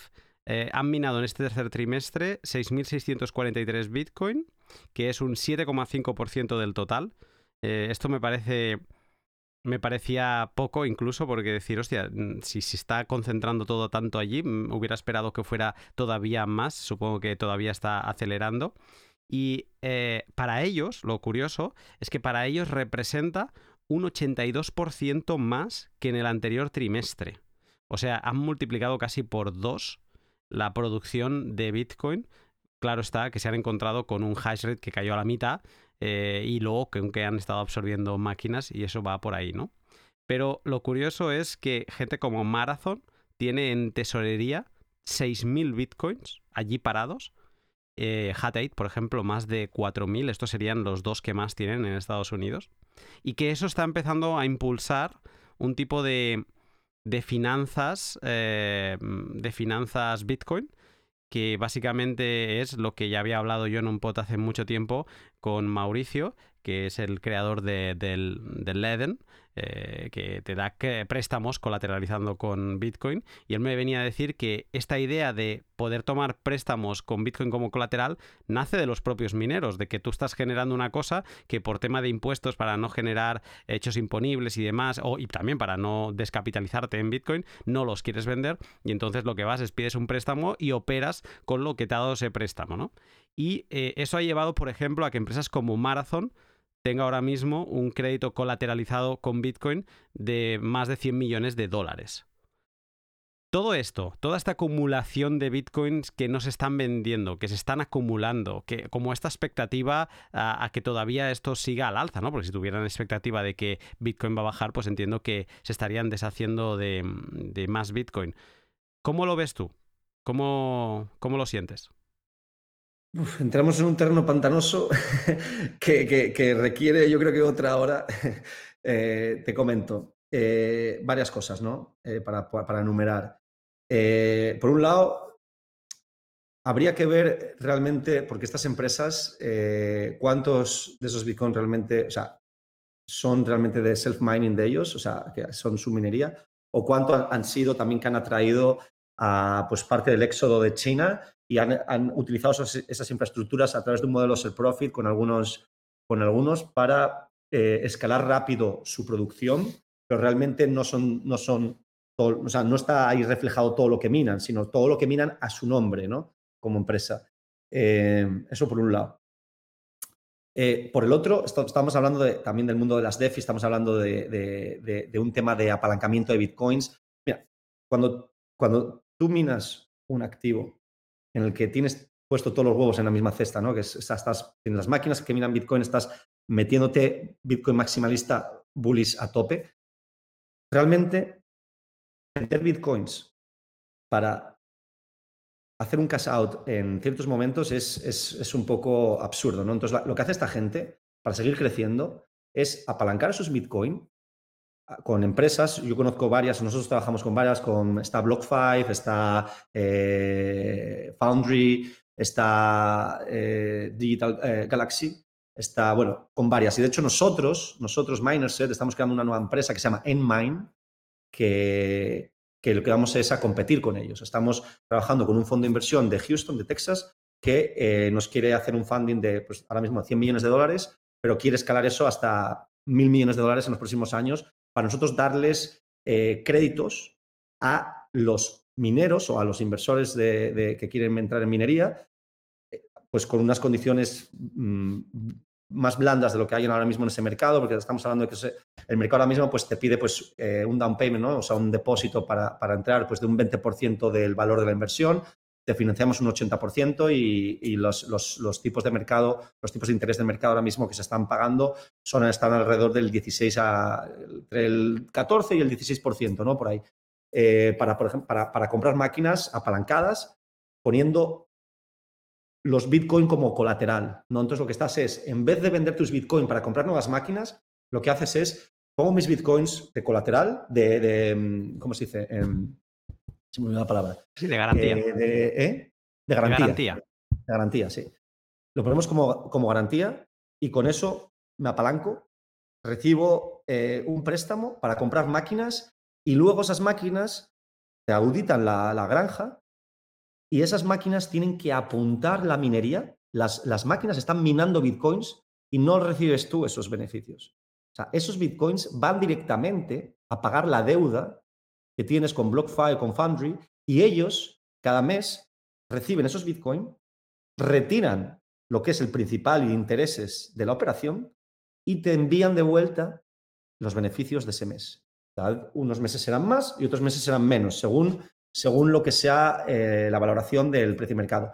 Pero es que hay otra cosa y eso es como lo que ha pasado muchas veces con las margin calls en Binance, en, en otras plataformas que cuando cae el Bitcoin un 30-40% barre el mercado y hay gente que lo pierde todo, pues también tiene lo, mismo. Nosotros eh, muchas veces eh, estas grandes empresas de lending, ¿no? de, préstamos, te, ponen unas margin calls y te avisan, dicen, oye, mira, tus Bitcoin se están colateralizando al 60% del, del, préstamo que te doy. Es decir, si tú pones un millón de dólares en Bitcoin, yo te doy 600 mil dólares en cash para comprar nuevas máquinas. ¿no? Pero si el Bitcoin cae, tú tienes que, una de dos, o pagar o poner más Bitcoin de colateral para seguir manteniendo esos niveles del, 60%. Entonces, lo que hace mucha gente es no estar jugando con los margin calls. Hay mucha gente que lo que hace es eh, pues poner tres, veces más, o sea, porque tienen bitcoins de sobra y puedes pedir eh, lo que quieras sin, tener ningún riesgo de que tus bitcoins pues, vayan a valer de repente, eh, pasen a, a, a valer 10.000 y eso, es, eso, eso es un, sería un escenario de un cisne negro, que de repente el Bitcoin pase en, un día de, de 60.000 a 10.000, un Black Swan eh, event. Sería, tendrían que de repente sacar, no sé, algo, una noticia que, se prohíbe la, minería de Bitcoin en Estados Unidos, ¿no? Por ejemplo. Pues sí que el Bitcoin ahí puede caer de 60.000 a 10.000 en un día, porque la gente entraría en pánico. Pero eso no va a pasar. Más que nada porque la Fed ya ha dicho que, lo ve con buenos ojos y que, realmente está creando economía real, está creando empleo, está creando energías renovables en Estados Unidos y lo ven como un creador neto en época de crisis, ¿no? En que activa la economía. Entonces eso no va a pasar. Pero volviendo al tema de no descarrilarme, lo que quería decir es, tiene también un arma de doble filo, es muy bueno, es una manera de no vender tus bitcoins que van a valer más en el futuro eh, para poder financiarte hoy pero hay, otras maneras de hacerlo también, ¿no? Eh, también con las propias máquinas, que es lo que nosotros estamos estudiando, y es poner las propias máquinas como colateral. Pues las máquinas son la garantía y no poner tus Bitcoin. Y las máquinas son las que te van a respaldar. Y, pero las máquinas van a tener que estar albergadas en unas infraestructuras que, controle la empresa de lending para garantizarse de que no, se van a ir a ningún lado. ¿no? Entonces, bueno, todo eso está sucediendo muy rápido. Estamos hablando de que este mercado no existía hace un año y ahora mismo está evolucionando a la velocidad del rayo también. Y cada vez en más ferias, en más eventos, en más conferencias, vemos como cada vez más van evolucionando con productos financieros nuevos que dan nuevos servicios a, la infraestructura para generar cada vez más y más economías de escala ¿no? en, lo que es la, industria.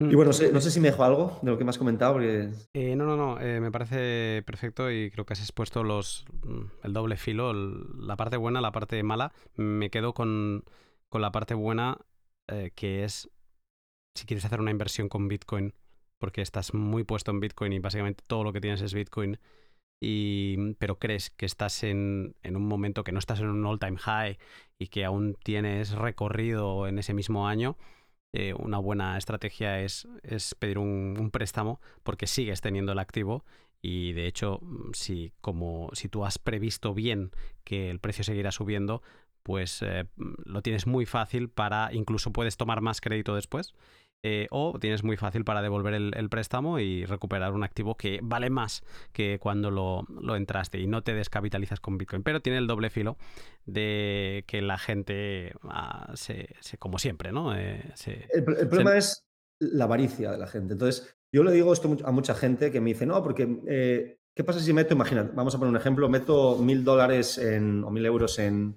en una plataforma, pido un lending online y ese dinero luego lo transformo en criptomonedas, ciertas altcoins, y las meto en stocking, que están a, plazo fijo, o sea, no las puedes tocar ni mover en 30, 60, 90 días, pero te está dando unas rentabilidades muy altas.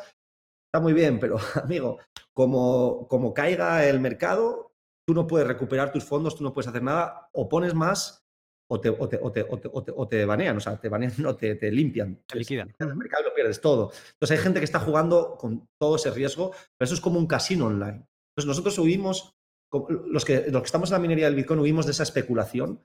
Eh, yo alguna vez hago alguna cosa de esas, pero como hobby, para, entenderlo más que nada y para tener experiencia propia de cómo funcionan esos, esos mercados DeFi que se están creando, pero eh, con mucho ojo, porque realmente cuando algo es muy bueno a muy corto plazo. Lo más probable es que sea un param scheme y, lo más, y lo más probable es que caiga de la noche a la mañana. O sea, hay que ir con sectores con, que, vayan poco a poco creciendo y esto otra vez no es consejo financiero, cada uno es dueño de sus, propios, de sus propias decisiones, pero sí que mucho ojo con ciertas páginas web, ciertos anuncios que ahí veo ahora mismo, que cuando el Bitcoin se pone en bullish otra vez en all time high, surgen un montón de plataformas que te ofrecen un 10, un 15, un 20, un 30% de rentabilidad en nada y eso todo es, es humo, es humo y ahí realmente es donde puede haber. Y la, y la minería huye de eso. Porque la minería al final está trabajando en un activo real y, los números son tan claros, o sea, es, eh, es, electricidad y tú recibes el activo, no tenemos que estar hablando ni de apalancamiento ni de especular a futuro, es simplemente especulas, o sea, tú tienes muy claro, este es el hash rate, este es tu hash rate y vas a sacar más o menos eh, esto eh, a cambio de, este consumo eléctrico. un último punto que quiero hacer sobre este tema es el tema de las máquinas. Em, sí, y, ¿y por qué hablamos de esto? Porque al final las máquinas de Bitcoin, a diferencia, muchas veces la gente te pregunta, oye, ¿compro máquina o compro Bitcoin? ¿no? depende del precio de mercado que hay en ese momento, etcétera.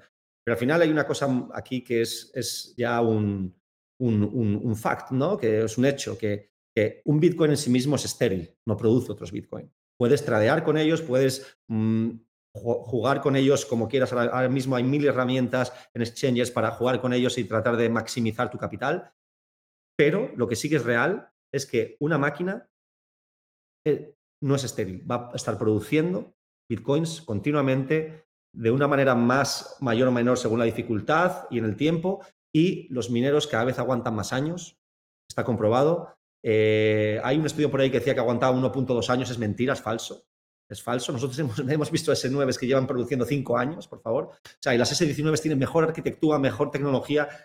Hay gente que dice que pueden aguantar inversión líquida hasta 10 años. O sea, eh, tenemos una limitación física a lo que, a lo que es la, capacidad eh, de los chipsets, ¿no? que hablamos la, última vez de, la, industria de los chips, ¿no? que, que, es tan limitada y que, y que las barreras de entrada para generar una tecnología muy superior de menores nanómetros eh, para, para, generar más operaciones va a estar limitada físicamente, con lo cual vamos a llegar a un momento en el que estas máquinas, estos últimos modelos que vamos teniendo de hasta de 3 nanómetros que saldrán dentro de, un par de años o de un año, al final eso, ahora estamos en 5 nanómetros, al final eso llega un momento que va, va, a, tocar, va a tocar el clima, va, va, a tocar tope, y a partir de ahí vamos a tener esa, esa, tecnología mejorada, optimizada, pero no va a ir mucho más, mucho más arriba. ¿no? Entonces, con eso vamos a jugar los próximos 20, 30 años de, minería, hasta que salga una tecnología nueva disruptora que entre y sustituya al transistor, al, chipset. Pero estamos hablando ya de, computación cuántica, ¿no? Por ejemplo. Y eso, pues, tardará, ni se sabe, hasta que se estandarice y hasta que bajen los costes, porque también estamos hablando de que todas estas variables son económicas, son costes de producción, estamos mirando la rentabilidad, el retorno de la inversión, estamos todos los días mirando y remodelando modelos financieros. Al final esto es todo es un juego de ROI, de, retorno de la inversión y ver cómo se sitúa dependiendo de los costes eléctricos, qué tipo de máquina meto en un sitio, máquina meto en otro, porque al final hay sitios de energía muy barata en Venezuela, pero van las, las máquinas más baratas de 200 dólares, que son las S9, incluso las, mm, las máquinas en peor estado, porque van ya a morir, ¿no? Es un cementerio y de ahí no salen, es un agujero negro. Entonces, al final, pues todo esto, digamos que son estrategias y al final es muy bonito y, funcionamos de otra manera diferente a la especulación de, lo que es el Bitcoin en sí mismo. Y un último punto ya sobre el mercado americano, y es que he escuchado un dato que tú seguramente tendrás eh, conocimiento de él y me podrás iluminar un poco más, eh, que es que ha habido gente, ha habido empresas eh, mineras que han estado especulando con máquinas. O sea, esto lo escuchaba en un pot hace no mucho y me pareció interesante que mm, incluso para mejorar sus balances, como las máquinas en sí mismos se han convertido en un activo que, se ha estado apreciando en los últimos eh, meses, pues ha habido empresas que incluso sin poder conectarlas, ni, ni, tener la intención de conectarlas, ha estado acumulando, como quien acumula Bitcoin, pues ha estado haciendo stack ASICs eh, para mejorar su balance y para especular a futuro con el valor de ellas. ¿Esto ha sido así? ¿Lo has vivido tú? Sí, pero voy a matizar no han visto una máquina en su vida. Y me digas tú, ¿cómo es posible? Estamos hablando de un mercado de futuros. Yo tengo empresas, conozco empresas, nosotros mismamente, trabajamos con contratos a futuros. Yo ahora mismo podría dedicarme a comprar y vender máquinas a mercados de futuros, es decir, comprar los batches de febrero, marzo, abril hasta noviembre. Tengo máquinas hasta noviembre del 2022, ¿no? O sea, tengo un año por delante de máquinas y puedo meterme ahora mismo en el 2023 si quiero pero no quiero todavía porque prefiero jugar con mi capital a, medio plazo, a un año, que no ya a largo plazo.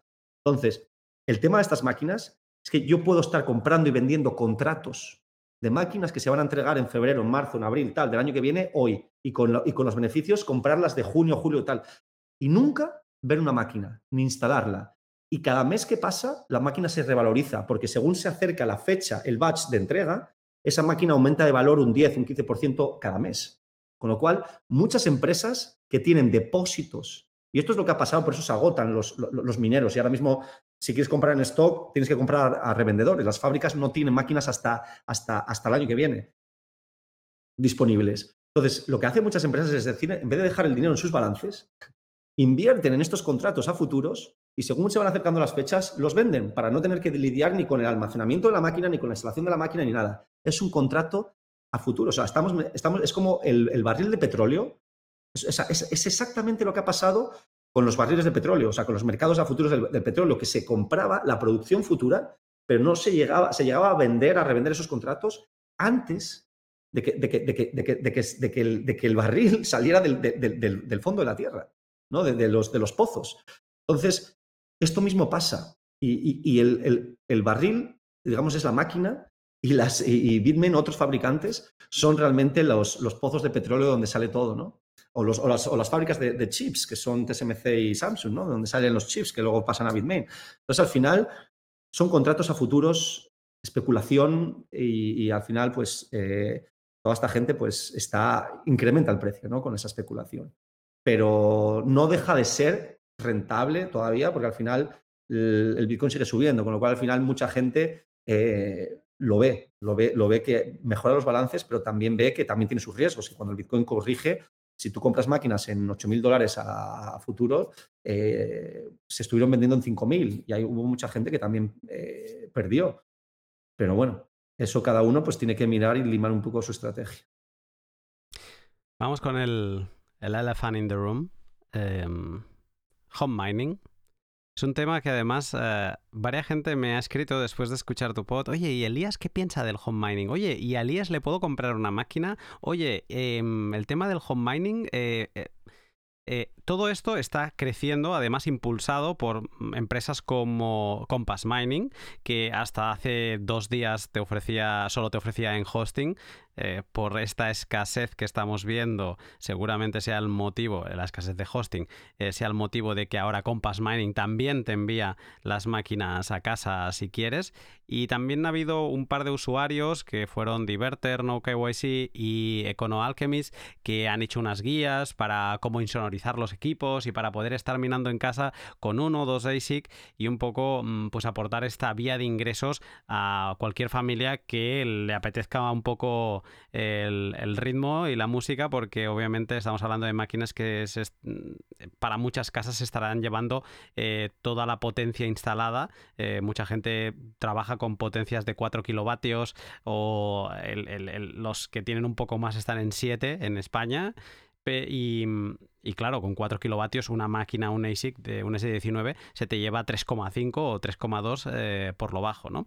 Entonces, eh, pero bueno, está habiendo un movimiento, mucha gente me pregunta, en el directo de la semana pasada también hicimos un especial sobre ello y yo he hablado contigo alguna vez en, privado y sé que tienes una opinión bastante mm, opuesta, digamos, al, a lo que mucha gente querría o desearía escuchar, ¿no? Em, home mining.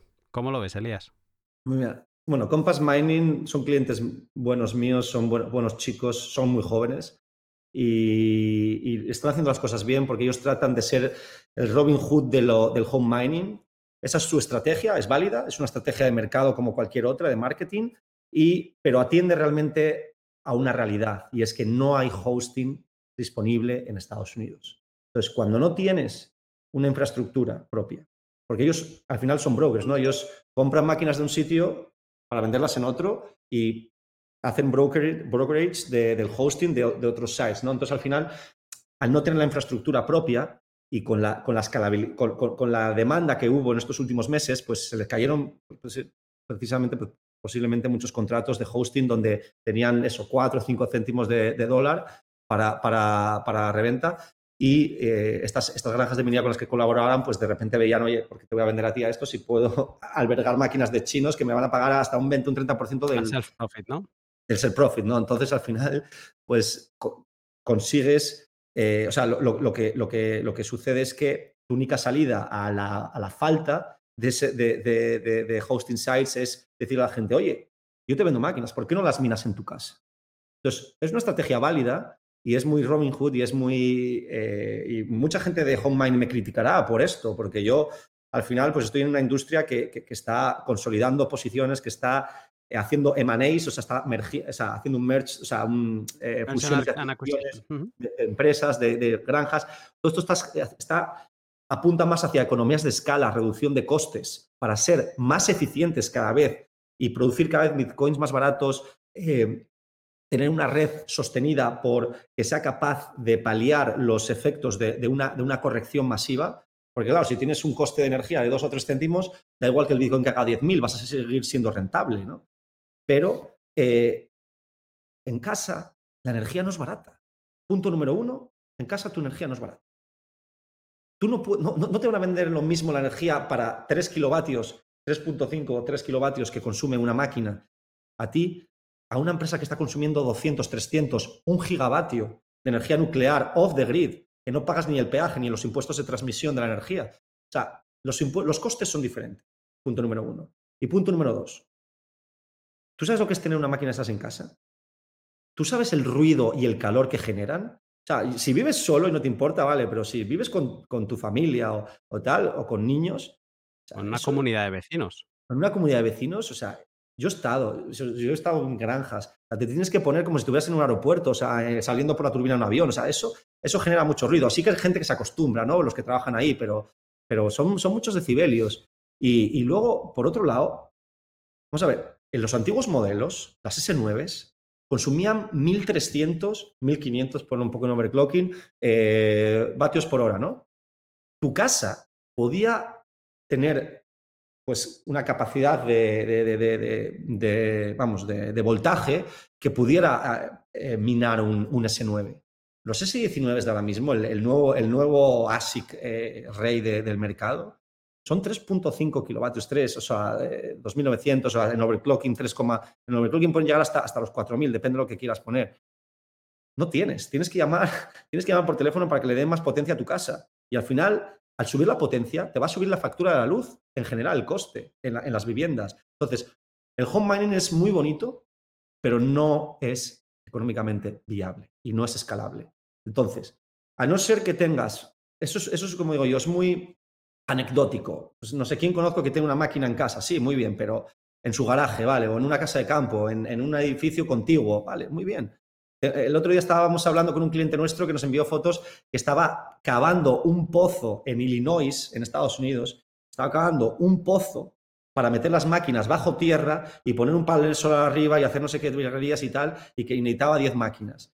Y yo, le decía, o sea, realmente, si es como un hobby y quieres tenerlo y es tu entretenimiento, es como tener un huerto en casa y cultivar tus propios tomates y los consumes y tal, va muy bien, pero al final tu coste o tu dedicación o tu esto, o sea, te, vale más enviar tus máquinas a centros especializados, a granjas profesionales que van a mirar por la reparación, que van a, porque ellos van a ganar si tus máquinas están funcionando, no si, no si están apagadas. Entonces, todos esos costes, esas economías de escala, esos, esos, ese, quebradero de cabeza de tener una, una, máquina en casa, se derivan de empresas que están ahora mismo centradas en convertir esta industria en algo que, que, que, sea un sector que, que, va a seguir creciendo en los próximos 10, 15, 20 años. Entonces, el home mining es para mí dar un paso hacia, atrás. Es muy bohemio, es muy, digamos, muy filosófico, ¿no? Pues el home mining, todo el mundo tiene que tener su máquina, todo el mundo tiene que mirar su Bitcoin y eso es como tiene que estar descentralizado. Esa es la teoría. Pero la práctica, la descentralización tiene que venir por empresas que van a competir en costes. Y cuanto más evolucione el sector hacia la profesionalización y la eficiencia, mejor va a ser el sector de la minería y, del Bitcoin en sí mismo. Entonces, el home mining es residual. yo no lo recomiendo y salvo que alguien tenga un interés muy grande en conocer, tener la máquina en casa, en, un hobby. Pero quien quiera tenerlo como producto financiero, que, busquen empresas profesionales que sigan a eso. Yo, nosotros el otro día en el, en el antiguo programa preguntaste cómo, cómo hacíamos eso. Yo puedo referenciar ciertas empresas con las que trabajo que se dedican a eso. El único problema es que hay una lista de espera ahora mismo. Pero yo directamente, nosotros no, no, no vendemos 10 máquinas, 5 máquinas, o sea, es, es, es, es, un incordio porque nosotros nos dedicamos a, eh, a, tener una infraestructura diferente, ¿no? que es eh, generación de, de, nuevas energías, de nuevos, de nuevos proyectos. Eh, empresas como Compass Mining tienen, tienen un, son más labor intensive, o sea, tienen muchos más empleados porque necesitan, date cuenta que, vender una máquina a mil personas genera más trabajo que vender 100 máquinas a 10, ¿no? Entonces, tienes que tener mucho más follow-up, tienes que tener mucho más eh, empleados dedicados al post, post sales. Luego, eh, ellos lo que intentaban en la, última feria que estuvimos en, Miami en octubre, eh, en septiembre, perdón, fue fue básicamente eh, dar un servicio postventa a esa gente que quiere instalar esa máquina en su casa y que les iba a dar un seguimiento. Me parece genial, o sea, me parece una idea cojonuda, pero no es práctica porque esas mil personas no saben cómo funciona esa máquina. Se les va a ir la luz, se les puede fundir la, caja de plomos, o sea, pueden armar un lío en casa de tres pares de cojones y, y, una persona al otro lado del teléfono, en la otra parte del mundo, no te va a solucionar eso.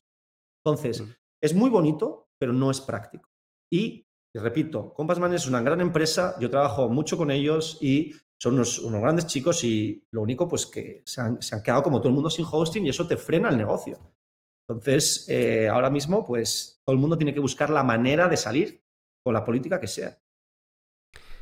Y gente que te esté escuchando y diga, no, no, a ver, Elías, pero si es que lo mío no es home mining, pero lo que voy, lo que tengo pensado es esas 10, 15 máquinas, voy a montarme mi instalación solar, voy a, o sea, mini granjas.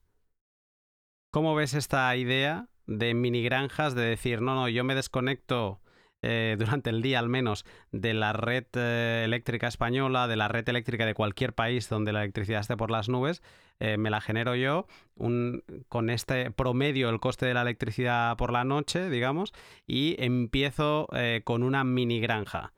¿Eso también lo ves igual de negativo que con la parte mm, home mining?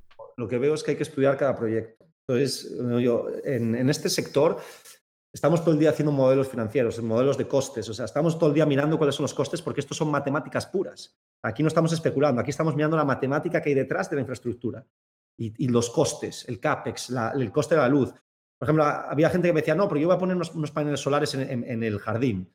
Sí, pero ¿cuántas horas de luz te da eso? ¿Ocho horas de luz? O sea, tienes que meter unas máquinas que estén trabajando ocho horas al día y, por la noche se van. O metes una pila de energía eh, para, guardar esa energía y, darle uso por la noche. Pero claro, ¿cuánto te cuesta esa pila de energía? ¿Cuánto va a ser tu retorno de la inversión? Cuando te estoy diciendo que hay gente que, ya han hecho esas inversiones y que, te van a cobrar por un ser profit o te van a cobrar eh, un coste por, kilovatio mucho más bajo de lo que tú vas a sacarle, porque además en España para empezar eso es inviable, ahora mismo con, el coste de la luz es inviable. Eh, luego, pues sí, hay pequeños truquitos, ¿no? Hay pequeñas, hay pequeñas granjas eh, que, pues, van, digamos, bordeando, ¿no? Lo que es la, legalidad y, bueno, pues esas se mantienen en, la, sombra, pero, pero no, no, puedes escalar un proyecto de esos. Entonces, yo animo a que cada uno haga su ejercicio eh, de, previsión de costes y vea si le interesa y, oye, cada uno es libre de hacer lo que quiera. Yo repito, no doy consejo financiero, lo que sí digo es lo que está funcionando y si yo estoy hablando contigo en este podcast es para comentarte hacia dónde va el sector a nivel macroeconómico, aunque luego a nivel microeconómico cada uno tome decisiones y caminos diferentes. Pero a nivel macroeconómico nos vamos hacia un sector profesional con sede en Estados Unidos como gran polo de atracción, con energías renovables que están generándose gracias a, los, incentivos que genera la minería de Bitcoin, y que eso van a ser spillovers, o sea, van a ser eh, sinergias, van a ser beneficios sociales que, van a, que va a ganar la sociedad. Pues cuando alguien te diga, no, es que el Bitcoin nos está robando energía, no, te la está dando.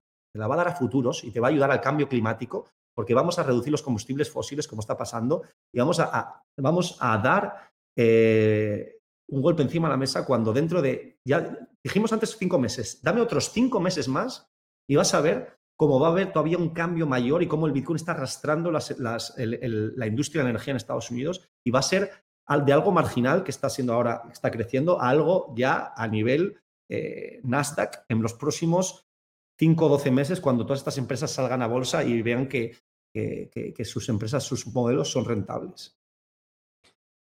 Elías, eh, dame cinco meses más, dices, eh, nos plantamos en inicio de primavera y en inicio de primavera te emplazo para volver a charlar y que veamos en estos timeframes de en estos plazos de cinco meses cómo ha ido cambiando toda esta escena. Sabemos dónde estamos ahora, la imagen la hemos tocado en, esta charla de hora y veinte.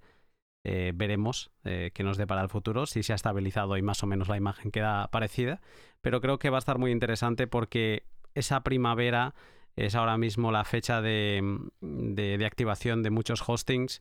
Eh, sé que es la llegada de muchísimas máquinas que tiene comprada Marathon y, seguramente vamos a poder hablar de, ese 45% de que ahora suma Norteamérica seguramente se haya convertido en algo más de aquí cinco meses. Elías, eh, estamos en contacto, ha sido un placer volverte a escuchar y nada, deseoso de que me sigas contando más dentro de poco.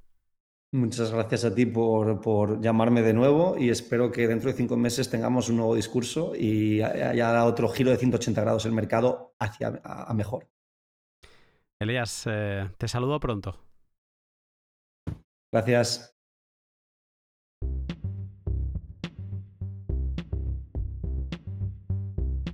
Cada vez que hablo con Elías me pasa exactamente lo mismo y no solo he hablado con él estas dos veces del pod. Antes del primer pod grabé un, o sea, estuve charlando con él em, para ver un poco a lo que se dedicaba y ya quedé como muy impresionado.